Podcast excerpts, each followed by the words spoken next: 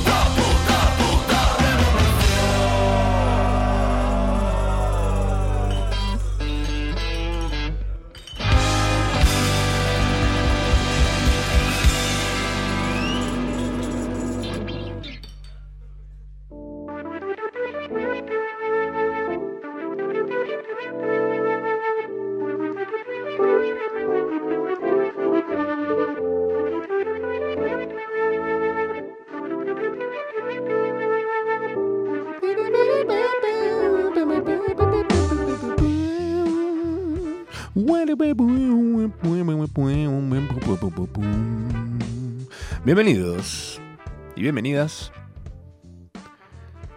Sean ustedes a una nueva procrastinación asistida. ¿Asistida por quién? Asistida por mí. Yo estoy asistiendo en este preciso momento. Y hasta las 9 de la noche. Un poquito. Un poquito más tarde que de costumbre. Pero bueno, acá estamos. Listos para procrastinar. Porque es así, porque la vida así lo quiso. Y si no lo hubiese querido, bueno, acá estamos igual. ¿Qué te voy a decir? No, es así. Yo soy Matsorama.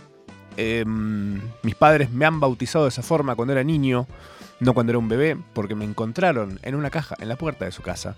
Eh, esto es una historia verídica, no se rían. Eh, por eso supongo, ¿será que me gustan tanto las cajas?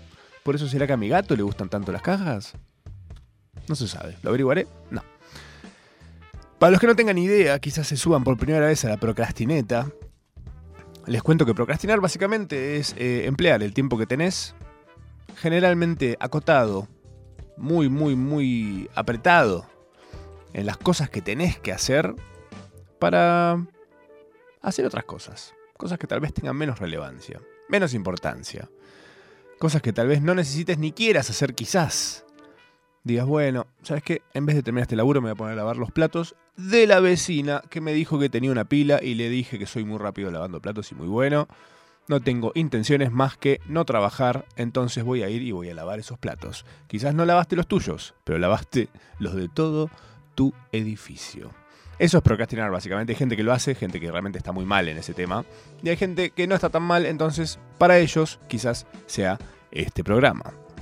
Eh, ante todo, quiero decirles que esta semana pasó algo tremendo entre mis procrastina- procrastinaciones y es que una de ellas fue que egresé de mi sillón, hice algo fuera de mi casa. ¿eh? Increíble. Eh, además de haber ido a votar hace no sé cuánto tiempo ya, unos cuantos años creo, eh, y de haber tenido que salir por una supuesta, un supuesto incendio, que al final no era, eh, esta es la tercera vez que salgo en cinco años de mi departamento. mentira. No, mentira, mentira. No, pero salí, fui a un bar, fui a un bar. Fui a un bar que hace muchísimo no iba. eh, te voy a decir hace muchísimo, quizás hace 10 años no pisaba un bar. La cara de alcohólico es gratuita, no sé por qué lo dicen. Pero mm, hace como 10 años realmente no iba a un bar y la experiencia de un bar para mí es un loco porque yo digo, soy de las personas que creen que si voy a tomar, prefiero quedarme en mi casa, que se toma más barato y más. Y ya estoy cerca de la cama. Entonces hay un montón de factores a favor de quedarme en mi casa. Pero bueno, fui porque mis amigos insistieron y querían que vayamos a un lugar que se bueno, está bien, vamos al bar. A favor del bar había comida no típica de bar, que suele ser esa comida espantosa que está toda como freída en sus propios jugos desde que abrió el bar básicamente. y probé un par de cositas peculiares, diferentes a lo que uno tomaría estando en su casa, ¿no? Porque digo, si voy a tomar una cerveza, la tomo en mi casa, pero ya que voy a un bar, voy a tomar algo que prepare alguien que estudió para preparar algo diferente. Probé un par de tragos, eh, no, recuerdo casi ninguno, lo que sí recuerdo, lo que retengo de uno de los tragos, todos deliciosos igual, ¿eh? Eh, todos parecieron. Siento que la coctelería es como un postrecito. Cuando uno toma mucho Fernet con coca o toma mucha cerveza, generalmente todo tiende hacia lo amargo. Entonces, cuando de repente te preparan un trago, decís, esto es un postre. Esto lo puede comer un niño. Podría tomar un niño, tranquilo. O sea, un niño entraría al alcoholismo muy fácil a través de los tragos, de la coctelería. Porque es delicioso. Hay tragos que son como picantes, fuertes, y hay otros que son más un postrecito. Y bueno, yo probé un par, entre ellos la mayoría eran un postrecito. Em, y lo más raro que tenía uno es uno vino con una aceituna bañada en chocolate. ¿Qué? o sea, mira que yo como cualquier cosa, ¿eh? Básicamente lo, lo comí, obviamente, por supuesto. Spoiler alert, obvio que me lo comí. Eh, pero que es tan raro. Digo, la gente. Es muy difícil amigarse con, con consumir cosas así de raras. Me acuerdo una vez, hace unos años, yo trabajaba yendo a grabar cosas. O sea, la gente me decía, hola, necesito alguien que venga a grabar y me edite un video, bla. Y fui a una escuela de. de una escuela de, de chocolateros, se dice, no sé bien cómo sería el, nombre de esto. Eh, pero fui a la escuela de chocolateros a grabar unos videos y mm, uno de los videos mostraba cómo se hacía, esto no es mentira, te lo juro por mí, eh, quería mostrar cómo se hacía un chocolate relleno de sardina. Yo digo que es un chasco. Están haciendo un chasquito acá. ¿Cuál es la cosa? ¿Cuál es la onda? ¿Cuál es la... ¿Eh? ¿Es una cámara para videomatch? Eh, y no, y efectivamente era algo real, era algo que se hacía eh, en ese lugar, era algo que la gente consume, aparentemente. Y obviamente lo probé, obviamente que probé el chocolate con sardina, así como probé la, aceituna bañada en chocolate. Esto no es men- nada de todo lo que estoy diciendo es mentira aunque parezca, eh, te juro. Em, primero que nada voy a ir por la aceituna con chocolate. Si me traes ahora un bowl de aceitunas con chocolate no queda una. Increíble, pero cierto. Y lo segundo es que el chocolate con sardina increíblemente quedaba buenísimo. Sardina, ¿viste? La, sar- la sardina que pones en la pizza, la que viene como enlatada, la que viene muy salada. Eh, es, es increíble.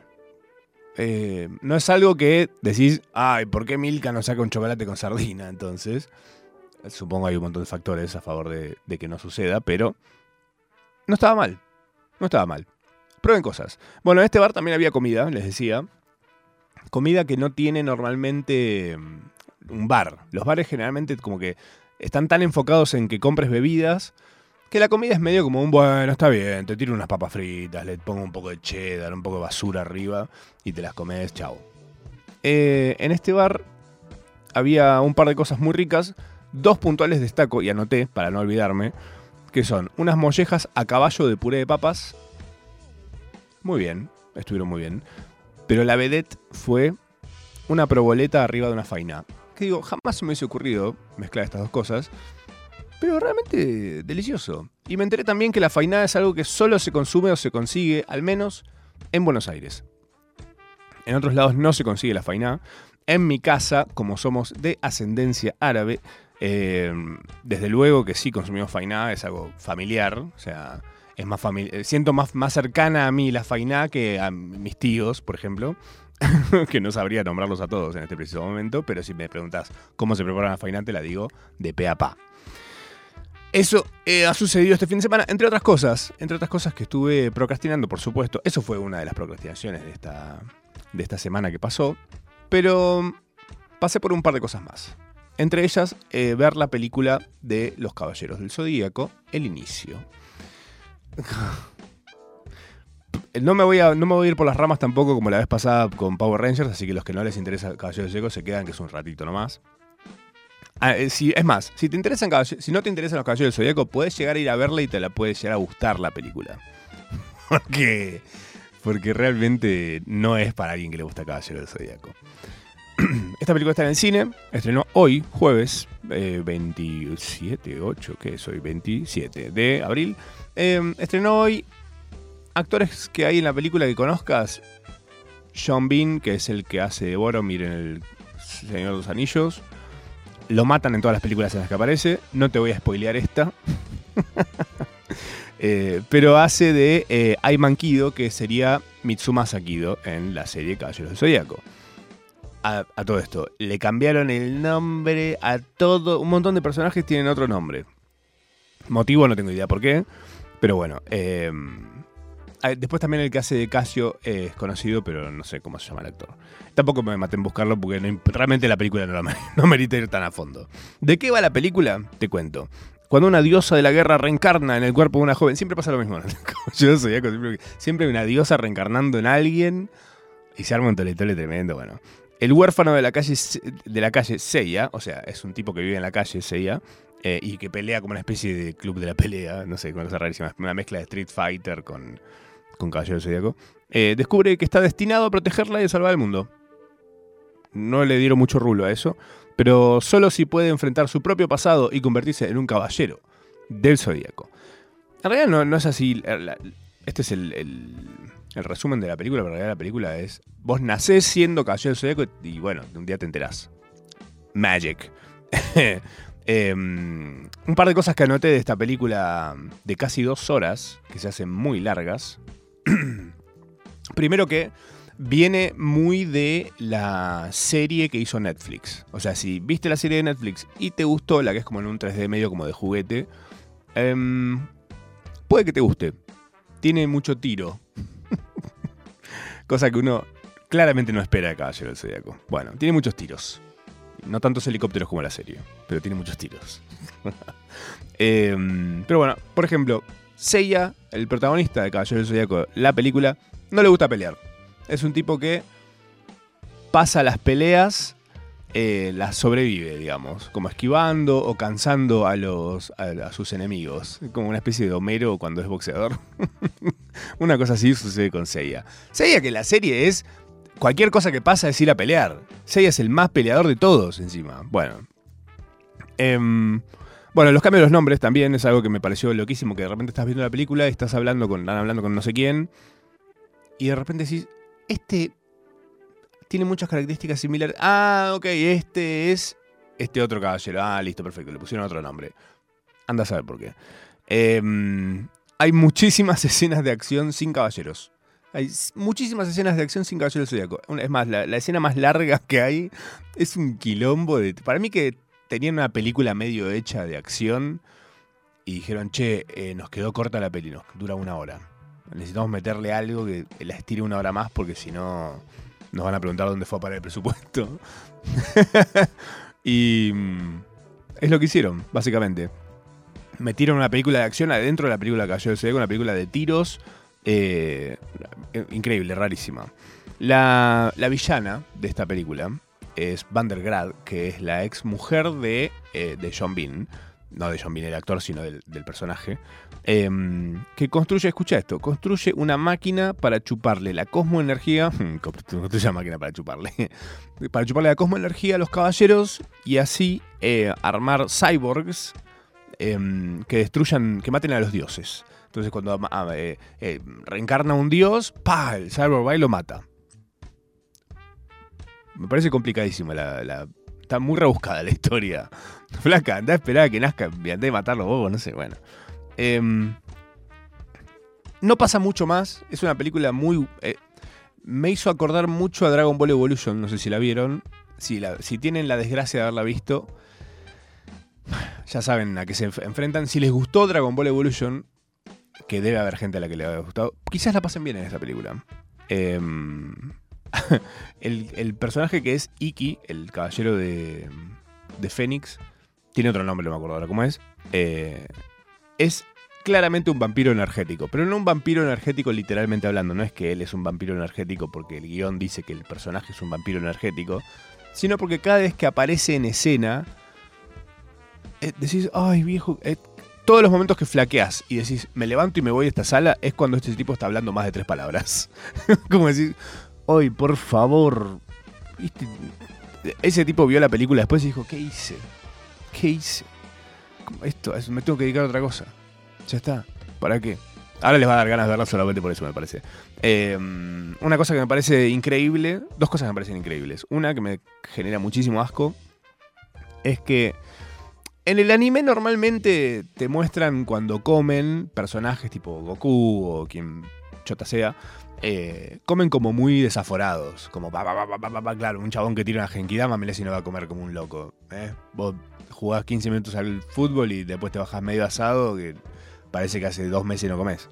Eh, Eso es muy chistoso y tierno en animados, pero en personas reales es desagradable. O sea, existe igual un género de eso en YouTube, creo que se llama mukbang.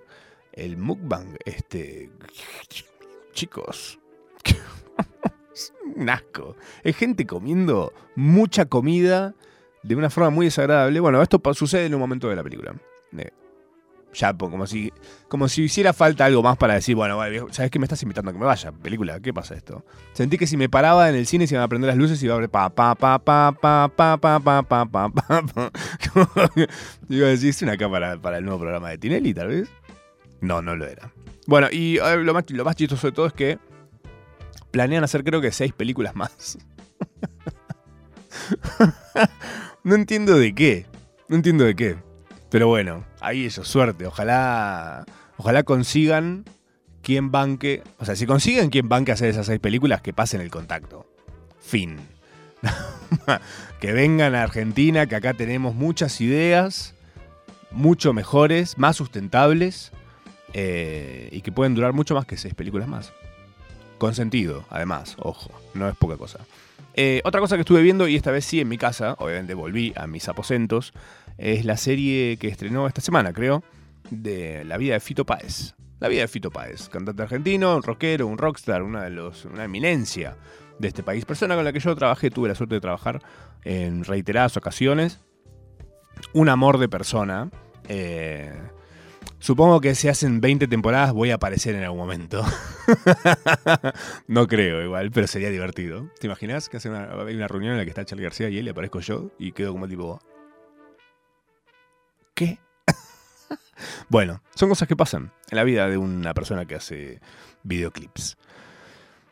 En Netflix estrenó esta serie que se llama El amor después del amor. Son ocho capitulitos de más o menos 40 minutos cada uno. Em, de ratos medio lentina. Siento que para el que es fan de Fito Páez, se pasa volando. Es buenísima, llena de detalles. Eh, se actúan muchísimas situaciones que fueron contadas históricamente en anécdotas, en entrevistas. Lo que me parece tiernísimo, me parece muy lindo. eh, porque se le da forma eh, a cosas que quizás teníamos en nuestra imaginación. Eh, me gusta, bueno, eso también, esto va a, pasar en alguna temporada futura, supongo, que es una entrevista que le hace Susana Jiménez a Fito, y Fito, y Fito- Susana le pregunta por qué le puso Rodolfo al disco. Y Fito le dice, no, bueno, porque pintó y porque no sé qué, y de repente ahí te das cuenta que Susana no sabe que Fito se llama Rodolfo. se entera in situ. Eh, en esta serie, la serie del amor después del amor, eh, actúan eh, Ivo Hochman como Fito, Micaela Riera como Fabiana Cantilo, Andy Chango como Charlie García, está increíble. eh, Julián Cartoon como Luis Alberto Spinetta, eh, Campi como el papá de Fito, excelente Campi. Eh, y bueno, básicamente la serie recorre los primeros 30 años de vida de Fito Páez. Súper intensos, altos, altos 30 años. Yo, teniendo 36, creo que él a los 10 años ya había hecho más cosas que yo. Increíble. Pero bueno, Rosario, baby. Eh, la serie la sentí muy cercana al estilo de la serie de Luis Miguel. Que la serie de Luis Miguel tiene como un paso lento pero firme. Tiene buenas, eh, buenas rescatadas de momentos históricos que conocemos de Luis Miguel de una forma en la que queda como un collage, pero no pierde la línea de tiempo. Eso me parece que está bueno. Eh, visualmente es hermosa, tiene muchas decisiones estéticas la, la serie de Fito que creo hacen que valga, aún si no te gusta Fito Páez. Si no te gusta Fito Páez, si no te interesa Fito Páez o el rock nacional quizás no te importa tampoco, siento que en todos lados la comunicaron muy para ese lado. Y yo digo, es una muy buena serie, aún si no fuera basada en la vida de alguien. Eh, está, está muy bien. Eh, vi gente criticando las actuaciones. Yo, ¿qué- qué- qué- Vos ves películas de Marvel, maestro. ¿Qué estás diciendo? ¿Qué estás diciendo? ¡Wow! Y ahí me doy cuenta que mucha gente es muy crítica con las cosas en español. Y yo supongo que, ¿sabes por qué? Porque las películas en inglés se la pasan leyendo subtítulos. Entonces no miran lo que está sucediendo, lo ven como medio de reojo, pero están más tiempo leyendo lo que están diciendo. Eh, porque si te pones a ver una película de esas, no son tan buenos actuando, la verdad. Son ¿Y qué es actuar bien, además? ¿Qué es actuar bien? ¿Eh? ¿Vamos a ir por ese lado? No, no vamos a ir por ese lado.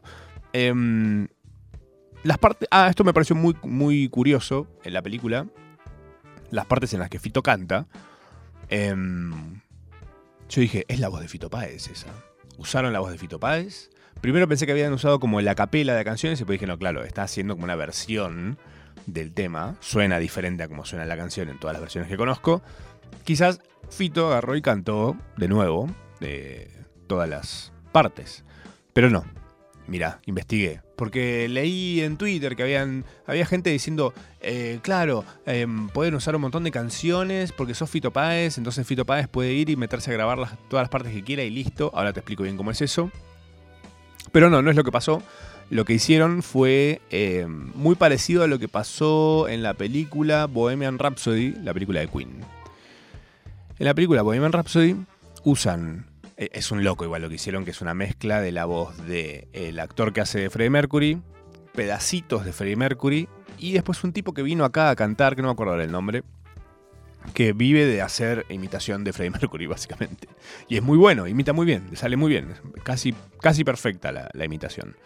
Eh, en todas esas partes en las que no es perfecto, meten un pedacito de Freddy y le meten un poquito de la voz del actor para que no te lo despegue tanto de cómo sonaría realmente si el tipo termina de hablar y empieza a cantar. Decís, son dos voces diferentes. ¿Qué es esto? Hace como un entre muy mantequita, muy lindo, muy bueno. En esta película, en esta serie, en la serie El amor después del amor, la serie que se basa en los últimos, los primeros 30 años de Fito Páez, em, las partes cantadas eh, las hace Agustín Britos, un uruguayo muy capo, coreógrafo, músico, bailarín, cantante, actor. Es al bailando, Agustín. ¿Qué, qué falta? ¿A quién hay que llamar? Mirá, eh, que si hacemos un poquito de presión, entiendo que hay un par de vacantes en el bailando, porque no saben a quién llamar y llamaron a un par y no quieren ir y no sé qué. Para mí Agustín es un gran candidato que, que te diga. Agu, Agubritos-bajo en Instagram, si lo querés ir a stalkear. Todavía está que le escribís y te responde. Te aviso, por si querés pedirle un audio cantando Fito Páez. No, mentira. No, no. ¿Me podés cantar todo un disco de Fito, eh, Agus? Em, un poco esto lo que hicieron es lo que pasó con el Hotel Miranda, eh, Hotel Miranda, que les contaba el procrastinación pasada, lo pueden encontrar en internet.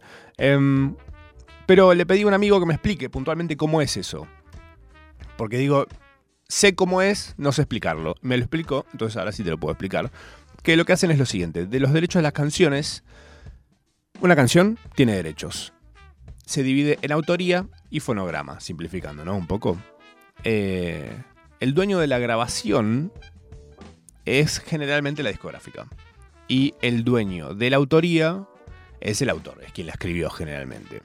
Em, lo que deben haber hecho en esta serie es cerrar por el lado de derechos de autor, pero no de fonograma, entonces no usan ninguna canción de Fito Páez, entonces queda por fuera la discográfica, pero sí Fito Páez va directo con eh, Netflix en este caso. Muy pillo, excelente, no tuvo ni que grabar él, o sea, no tuvo ni que cantar. Em, entonces, que hicieron? Regrabaron canciones, hicieron versiones y quedaron frescas también. Me parece que está bueno porque le muestra, porque muchas de ellas son como versiones en vivo, versiones de ensayos, eh, diferentes a las que estamos acostumbrados a manejar en este ambiente que es escuchar música de Fito Páez, básicamente. Se las recomiendo un montón, está buenísima, es cortita, se pasa rápido, quizás el fin de semana es una buena para sentarte ahí y ver un poco, además, tiene una linda forma de poner el contexto histórico en el que esto va pasando. Hay unos planos hermosos, hay unas reconstrucciones muy lindas de esa época. Hay un plano de secuencia en el plano, en el episodio 4, hermoso mal, en el Luna Park. Eh, nada, te muestra como un lado muy mágico. Es, una, es una visión muy mágica de los primeros 30 años de la vida de Fito Páez. Con sus claroscuros, ¿eh? Hay cosas muy, muy oscuras que pasan en la vida de Fito. Y cosas hermosas, divinas, increíbles que suceden con unos personajes eh, súper entrañables que están muy bien representados. La verdad, todos los vi de una forma muy... mm, hecho con amor, como se dice generalmente, mal usado, pero siento que en este caso está hecho con amor y se nota. Es lindo. ¿Sabes qué vamos a hacer? Vamos a una tandita chiquitita, chiquitita. Y seguimos, porque hoy no me voy a olvidar de contarte lo que tengo prometiendo hace dos programas sobre Succession. Hoy, sale o sale.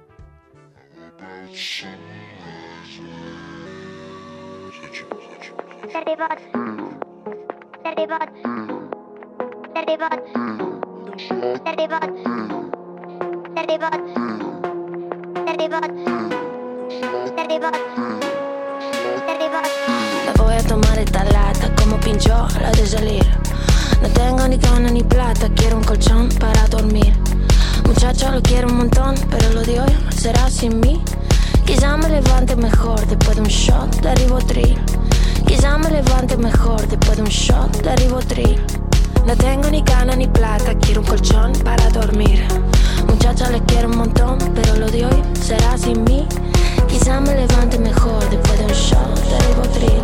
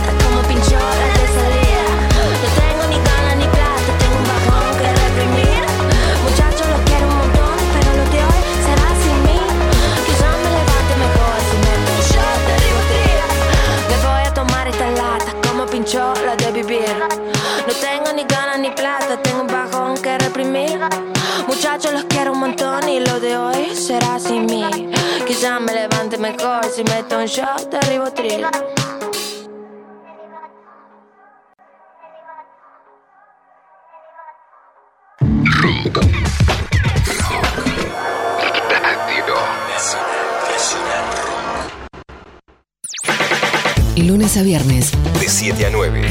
Escucha rock and roll. Lautaro Maslin Pero Castañares, y Anita Sánchez. el lado B de la agenda que te cuentan. Nacional Rock. Lunes a jueves, de 21 a 22, Escucha La Casa Rodante. Tranquilando. Nacional Rock. Estás en Nacional Rock. Arroba Nacional Rock 937. Buenos días. Jueves, Con Maxorama. 2021. Nacional Rock. Asistida. 937.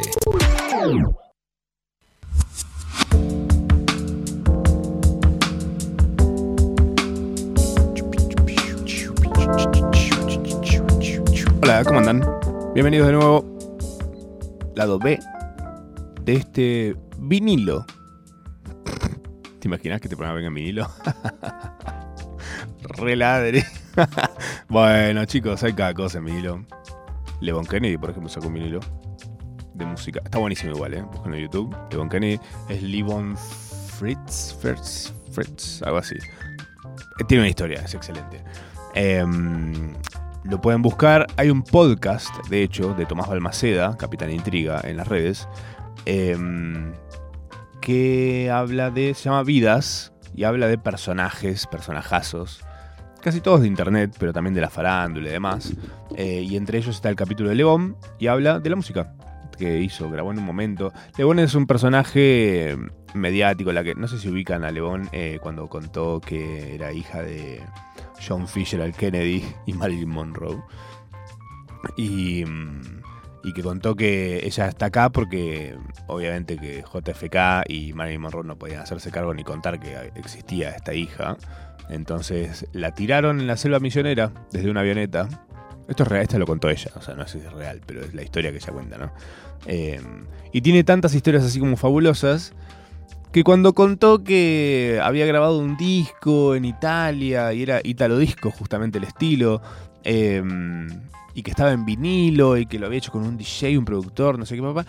Obviamente que todos dijimos, ay sí, Lebón, sí, obvio, sí. Y de repente alguien apareció con un vinilo de Lebón Kennedy, eh, con el nombre que tenía en ese momento su nombre artístico de aquel entonces. Y tiene un par de temazos, o sea, en ese estilo y el formato y la época, bastante bien, te digo. Eh, me encanta, aguante, aguante procrastinar, ¿qué que te diga? Eh, estábamos hablando, no, no, no voy a decir ningún tema de los que veníamos hablando, así que bien, si te sumas ahora, bienvenido seas. Vamos a hablar de algo que vengo prometiendo hace dos programas y me quiero abocar a eso rápidamente, porque tampoco es tan largo, no es muy extenso lo que voy a contarte. Pero básicamente es un tip para poder ver eh, series del tipo de series que es Succession. Que si no estás viendo Succession, es un serión, está muy bien hecha, viene muy bien hecha. Pero yo no tengo un juicio final, no tengo como una opinión cerrada. Porque muchas series que han sido así para mí han terminado muy mal. Y si termina mal, a veces eso hace un efecto dominó hacia atrás que hace que nada de todo lo que viste valga la pena. No voy a dar nombres. Pero te imaginarás qué tipo de serie estoy eh, hablando, ¿ok? Succession es una serie que sale por HBO Max. Eh, es una comedia dramática negra. ¿Viste esas cosas? Es una mezcla rarísima en donde hay momentos serios, hay momentos chistosos, hay momentos que son. que lo serio es chistoso. eh, que es como medio de. Uh, oh, oh, uh. Son cuatro temporadas, tiene más o menos 10 capítulos por temporada. em, y el creador es Jesse Armstrong. Eh, que como les digo siempre, si les gusta algo, una serie, una peli o lo que sea, busquen quién está, quién la crea, quién la guiona, quién dirige, porque pueden encontrar otras joyitas ahí dando vueltas. Este, la produce Will Ferrell, mira, tremendo dato acá que me tira la producción. Eh, este tipo había hecho Peep Show y Fresh Meat, que son eh, dos como series de, de sketch, dos, dos series de como de, de comedia negra, como venía medio en ese palo. Eh, pero además, este chabón escribió el episodio The Entire History of You, la, historia, toda tu historia, no sé cómo es que la hicieron en español, eh, que es el último episodio de la primera temporada de Black Mirror, que vuelve ahora en breve. Black Mirror, nueva temporada. Las primeras temporadas de Black Mirror eran eh, tele británica, lo que significa que devuelva las Malvinas, lo que significa además, pero mm, significa que son pocos capítulos, generalmente con un tiempo menos comercial que las series yankees, eh, pero como más intensos, mejores quizás. Después cuando Black Mirror se vuelve una serie de Netflix, eh, pasa a ser como, no sé, hacen más, más capítulos, algunos son más o menos, dicen medio que se empieza a diluir un poquitito, pero hay algunos que son excelentes. Este quizás es uno de ellos, que es el último de la primera temporada de eh, Black Mirror. Em, este chabón escribió Tears, o sea, Lágrimas, que es el octavo episodio de la octava temporada de VIP, la serie en la que Julia Louis Dreyfus, que es la de Seinfeld, eh, haciendo de vicepresidenta de los Estados Unidos. Es muy buena, si no la vieron, es excelente, muy chistosa. No hace falta tener mucha data de cultura yankee para divertirse y, disfrutarla, porque tranquilamente podrían hacer una versión de acá como Casados con Hijos. ¡Ay, sería excelente! Por favor. Lo necesito. Perdón. Acabo de generarme una necesidad. Bueno, Succession, perdón. Eh, Succession van cinco capítulos de lo que va a ser la última temporada. En un mes exactamente se termina. Se acaba. para siempre. Eh, y esta Succession es una serie de esas que tienen un público que ama ver los capítulos apenas salen. Porque es como que tenés esa necesidad de tipo, ah, ¿cuánto falta para que salga el capítulo de Succession? ¿Cuándo está disponible? Apenas está disponible, lo pongo, dale, juntémonos. Y también ese tipo de gente es la que, no digo todos, pero como es mucha la gente que está en esa, mucha gente también, le gusta mucho contar que la vio. Y contar, como llevarse, apropiarse de momentos que la serie le causaron algo, como decir, uy, ven un momento que pasó una cosa y decís, "Oh, uy, no, qué zarpado esto, qué momento espectacular. Y le sacan una captura de pantalla y lo tuitean. Dicen, increíble. ¿Entendés? Y quizás otra persona que está en otra, que la va a ver después, no sé qué, le resta valor a la escena después cuando la va viendo en el momento que le toca en la serie. Eso, a veces, es una poronga. Porque si déjame ver tranquilo, ¿entendés? Es como que vos, no sé, eh, pidas comida en un lugar y cuando viene el mozo a traértela, alguien pasa y le mete una cucharada. No querés comer eso después. ¿Entendés? No, ya está. No, devolvela, tráeme, tráeme otra cosa, tráeme una milanesa napolitana. Ya sé que lo voy a ensalada, tráeme una milanesa napolitana, dije.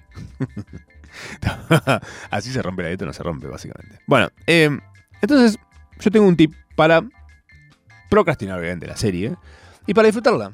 A prueba, como inmunes a estos spoilers y estas cosas. Es una boludez, quizás, cuando, cuando te lo diga y vos me digas, y es una obviedad lo que me estás diciendo más o nada, pero funciona. Yo estoy haciendo eso básicamente. Con Succession, que me parece un serión, pero dos cosas a favor de mi, de mi formato. La primera, termina la serie, falta nada, cinco capítulos, en un mes, se terminó la serie.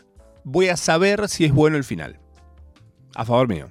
Yo me quedé en la segunda temporada. Terminé la segunda temporada y dije, me conozco, conozco esta serie, sé dónde va a ir a parar. Prefiero esperar, juntar capítulos que termine una temporada, por lo menos si la veo. Y colgué en ver la tercera y dije, bueno, ya que estoy, voy a esperar y voy a esperar que termine la serie directamente y la voy a ver entera. Lo que siento va a ser fantástico si termina bien. Sé que va- mis amigos me van a decir, boludo, el final es buenísimo. Si, es el, si el final es buenísimo, que sabemos hasta ahora que el mejor final que existe dando vueltas en la historia de las series es el de Six Feet Under. Serie lenta, pesada, medio larga, otra época de las series, otro ritmo. Creo que incluso es anterior a, a Lost, que es la primera serie que vieron todos. Ante- cuando, cuando. A partir de Lost en adelante se vuelve algo normal ver series. Antes no era ni- un tema de charla para mí. O por lo menos así lo veía yo, ¿no? Pero siento que esta serie era anterior a Lost, no sé, por ahí. Six Feet. Buenísima. Es buena la serie y el final es el mejor final que puede tener una serie. Es el mejor. Es el mejor. Me encanta porque hay gente que me dice, pero mejor que el de. Es mejor.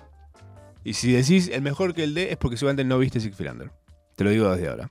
Six Feet Under no sé cómo es la traducción del nombre. Seis, seis, dos metros bajo tierra, así se llama. Le habrían puesto una cosa tipo, papá se volvió loco, algo así.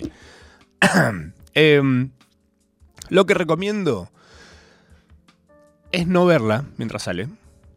Esperen, paciencia. Despéguense, después se te pasa, después de un ratito. Cuando no viste dos capítulos, se te empieza a pasar esa cosa de decir, no, pero lo, quiero ver, eh, está ahí para verlo, lo- le voy a dar play, voy a dar 10 minutos nada más. Y terminas viendo todo el capítulo, no. Después se te pasa, te olvidas. Y cuando te olvidas, viene la buena parte, que significa cualquier cosa que suban a redes te va a ser totalmente ajeno. Muy ajeno a, lo que estás pensando. Siempre que vos estás viendo una serie, estás como muy pendiente de qué le dijo tal a tal. Especulás, decís, che, me parece que estos dos van a terminar haciendo esto y esto y esto. Y en realidad no pasa nada por ahí de eso. Y vos te quedaste con la de, oh, podrían haber hecho tal. Y empezás a especular y cuando especulas por ahí te la inflas de alguna forma. Quizás vos sos mejor escritor que los que te escritor de serie. Estás viendo cosas que los que escribieron no la vieron. Puede ser, ¿por qué no? En cambio, cuando vos la ves de corrido, no te da tiempo a especular. Te pasa por arriba la serie, básicamente. Cuando querés pensar que pasa, pasa otra cosa. Ya, mira. Y eh, eh, terminó. Y si termina bien, es un polvazo, que te diga. Em, Eso me parece que es una buena forma de pensarlo. Véanla así, si quieren, me lo cuentan, me dicen, al final apliqué esa, me sirvió un montón. A mí me pasó em, que venía haciendo eso con Game of Thrones y la última temporada la vi en vivo y en directo. Cómo me cagó la cabeza eso, güey. Dije, pero che, pará, esto está... Cambió el ritmo de la serie. Sí, y de repente este personaje que era como re seco es bastante amigable ahora. Sí, sí. Y de repente te enteras por qué y todo eso y se desata todo muy rápidamente como, no sé, como alguien que acabó antes que vos y se quiere ir. como la serie que mostró hizo eso. O sea, hablando mal y pronto, aquí mostró acabó antes que nosotros se quiso ir la última temporada y "Sí, ¿sabes qué? ¿Qué, qué dragón? Va a venir un dragón que mató, chao, listo. La reina ahí también que mató, chao. ¿Qué? Pero, pero, iban eh, los barcos. No, no, no, no me importa. Chao. Ya pedí el Uber, chao. Me voy. Bájame a abrir.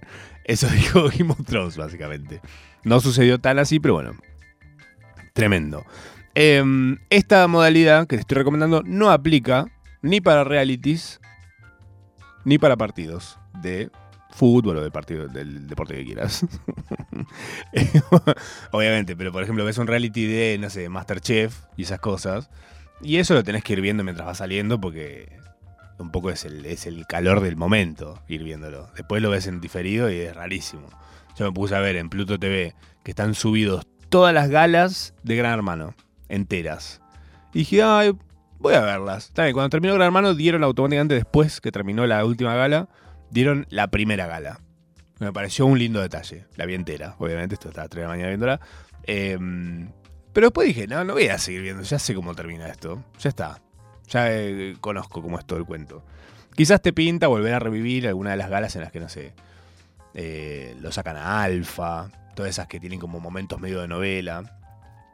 Pero la mayoría, viste, son cualquiera. Casi todos los capítulos de los reality son medio cualquiera. Este. mm, lo bueno, es eso. Ese es el tip que tenía para que para las series, viste, era una boludez. Pero básicamente es eso. No la mires en vivo y en directo, espera que te salga toda, mirar toda junta.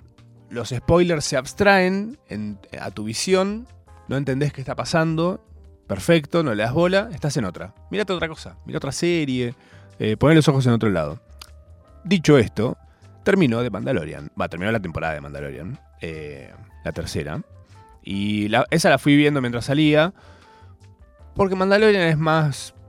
Siento que puede durar 500 temporadas, no pasa casi nada, es como muy tranquilo que va pasando. Una serie que no tiene grandes sobresaltos. Para mí, por lo menos, lo, que estoy acostumbrado. La disfruto un montón, ¿eh? me encanta. Siento que de Disney es lo más pulido que hay dando vueltas hoy por hoy. Eh, envejeció muy bien, buenos los personajes. Hay gente que se bajó de Mandalorian después de ver. Esto es, esto es, esto es un dato real, ¿eh? Gente que se bajó de ver Mandalorian, de Mandalorian, eh, cuando se enteraron que Pedro Pascal, que es el actor que hace del Mandaloriano, el personaje principal, no actúa todo el tiempo. está- tiene un casco puesto el chabón todo el tiempo. En un solo momento de la serie se ve su cara. No te voy a decir cómo ni nada. Es una estupidez total, no, vale, no tiene valor realmente que te lo diga o no te lo diga. Eh, y ahí ves que es Pedro Pascal. Pero generalmente solamente la voz de Pedro Pascal. Y mostraron hace no tanto eh, como una detrás de escena en el que cuentan que Pedro Pascal pone la voz nada más. A veces hace del personaje, pero generalmente están dos dobles de él haciendo del personaje. ¿Qué? bueno, mucha gente se bajó de la serie por eso. Porque querían ver a Pedro Pascal aunque esté tapada su cara. Y aunque la voz sea la de Pedro Pascal. Se bajan de ver una serie. Si estás viendo la serie solamente por. ¿Cuál, es? ¿Qué, qué? ¿Cuál es la fantasía? ¿Te calienta Pedro Pascal? No te lo vas a coger así. Te lo voy avisando. Viendo una serie en la que sale. Eh, pero es increíble la cantidad de gente que se bajó de ver el Mandalorian solo por ese detalle. El Mandalorian está. eh, sucede cinco años después de los eventos del retorno del Jedi. ¿Ubicás? Y la caída del Imperio Galáctico. El, el retorno del Jedi es la última de las primeras tres películas que se hicieron. Cronológicamente son las tres del medio de la saga Skywalker. Oh, es como muy. Ahora entiendo los curas, que tipo tienen que estar diciendo que el padre de no sé quién, y Jonás, que es el hijo de no sé quién. Bueno, básicamente, hablar de Star Wars es básicamente ir a la iglesia. Eh, este chabón, Din Jin Djarin, eh, el mandaloriano, Pedro Pascal a veces, es un cazarrecompensas eh, que anda por todo el espacio. Es muy simple la trama, muy simple. Lo contratan eh, para recuperar a Grogu, que es el chaboncito verde que ves por todos lados, el Baby Yoda, como se le dice. eh, que de Baby de Yoda no tiene nada, te lo voy a spoilear desde ya para que digas, ah, bueno, está bien. Eh, algo que me copa es que esta historia está como muy por fuera de toda la historia principal de lo que uno conoce como Star Wars, o lo que uno diría Star Wars. Quizás hay gente que dice, che, la tengo que ver, tengo que ver todo Star Wars para. No, no, no hace falta, no hace falta. Yo ya te lo dije en un procrastinación, te lo estoy recordando ahora mismo. Eh, eso pasó, terminó la tercera temporada, ya la puedes ver, puedes ver tres temporadas en un solo tirón. Es re mirable, son re lindos los capítulos, está lindo hecho. Si te pinta además ver detrás de escena y cómo se hace el Mandaloriano, eh, dale para adelante porque hay un montón de data muy buena. Se está avanzando tecnológicamente muy zarpado en cómo se hace esta serie. Es el futuro de cómo se hacen las series. Ya no existen un montón de cosas y se han reemplazado por otras tantas. La respuesta no es inteligencia artificial, si estabas temiendo eso, no lo es, por suerte. Em, tengo un par de cosas para recomendarte. Tengo un par de cosas para recomendarte, siendo las 9 menos 10. Es un buen momento para que yo te recomiende un puñadito de cositas que tengo acá seleccionadas para que te lleves y mastiques y disfrutes en tu día a día, tu vida, en tus cosas. Eh, la primera es el gueto de los pibes. No sé si lo ubicás.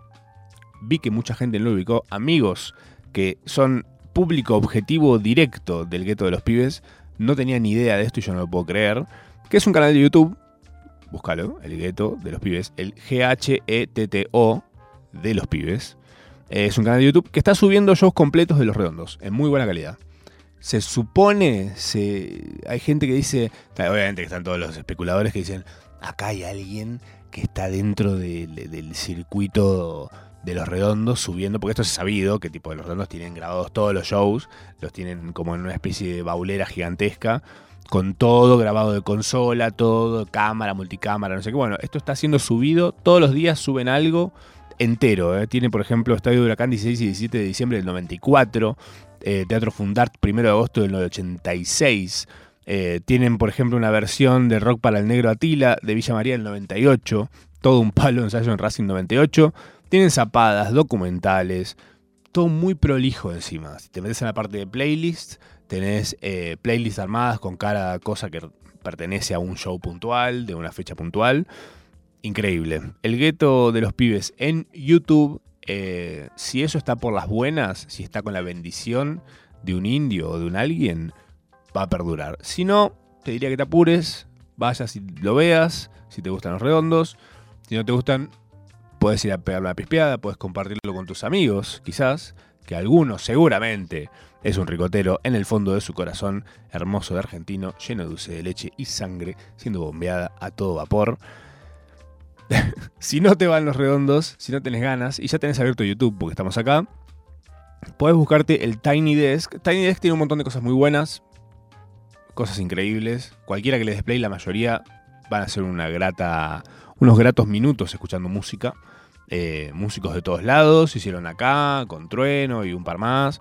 Eh, buenas producciones. Generalmente musicalmente muy bien enfocados, muy fino, muy chill, suele ser. Este año hay un DJ productor muy vigente, muy en, en como estaba de moda, digamos, es como uno de los nombres más calientes quizás, que estuvo, se hizo amigo de, de, de Bizarrap, estuvo haciendo una fecha con Skrillex y Bizarrap acá en Buenos Aires, eh, y es este tipo que se llama Fred Again, eh, como Fred otra vez, básicamente. Eh, cuando vi que él había hecho un Tiny Desk, dije, ¿qué? Me, me pongo en papo, ¿viste? En papo napolitano. Me pongo, digo, "Eh, este, este DJ que va a poner un pendrive, ¿eh? Le van a saltar las publicidades de Spotify mientras está sonando la música esa. Bueno, me tapo la boca. Realmente, Fred Hagen fue pillo, pensó en los papos napolitanos que estamos del otro lado, la gente que consume Tiny Desk, que dice, mirá, mirá cómo toca ese negro la batería, mirá cómo toca esa tipa el violonchelo, y estás como en esa, viste, como medio como una picada muy fina, muy, muy rico, qué rico esto, qué rico aquello, y de repente te cae Fred Hagen, eh, que es un nombre conocido por hacer hamburguesas, ponele. Vienen todos haciéndote una, una comida recontra finísima y este te cae con un plato de papas fritas, lo que vos pensás. El chabón, pillísimo, muy pillo, dijo: "Ah, Voy a preparar algo espectacular y se les va a volar la bombacha de gaucho a todos. Y estuvo muy bien lo que hizo, estuvo muy bien lo que hizo. Armó una cosa muy creativa, es principalmente creativo aplicado a lo musical. Obviamente la música electrónica tiene como esa cosa medio como de medio mántrica, medio de repetitiva, medio de de que bueno, para el que lo está escuchando sin verlo es electrónica y ya. Eh, pero si lo ves, está buenísimo, porque lo ves al tipo laburando, haciendo como un montón de soniditos que van haciendo una melodía. Increíble realmente. Aguante Fred Again, dije. Fan. ¿Dónde me lo tatúo? Lo primero que pensé. Y por último, si vos estás ya del lado de decís, no, bueno, Fred Again, la verdad, todo bien con que se haya puesto a laburar para el Tiny Desk, pero yo quiero músicos de verdad y quiero músicos argentinos. Bueno, tengo para recomendarte Santa Fiebre. Santa Fiebre es una banda argentina, eh, de acá de Buenos Aires, que hacen temas originales y hacen covers. Hacen un estilo que es Rhythm and Soul, eh, como medio yacero, medio fanquero, una mezcla así como medio sesentosa, setentosa. Muy. Siento que es música que Tarantino recontra pondría en una película suya. Hablando de Tarantino, se viene la última de Tarantino. Que es sobre un crítico de cine. Siento. Va a ser un película. Siento. La viene pensando hace un montón y es tan buena que dijo: Esta va a ser la última. Esta cierra todo y me, me despido con bombos y platillos, rompiendo el cine para siempre. Todo lo que veas después va a ser una poronga. O todo va a estar atravesado por esta película que tengo pensada hacer para cerrar mi carrera como cineasta. Me voy a jubilar y me voy a ir a vivir a Las Toninas a jugar al tejo con mis nietos y bisnietos. Supongo que hará eso. Si es un tipo inteligente, ¿no? Tarantino. Y se pondrá a escuchar Santa Fiebre, que es esta banda espectacular. Que la vamos a escuchar para despedirnos hoy. Sí, por supuesto. Porque es así. Así te hago las cosas yo. Porque soy soy así. Soy un argentino más. Esto ha sido Procrastinación Asistida. Yo soy Macho Arama. Eh, nos encontramos de nuevo el jueves que viene a las 8 de la noche. eh, acá, en Nacional Rock. Si Dios y la patria quieren.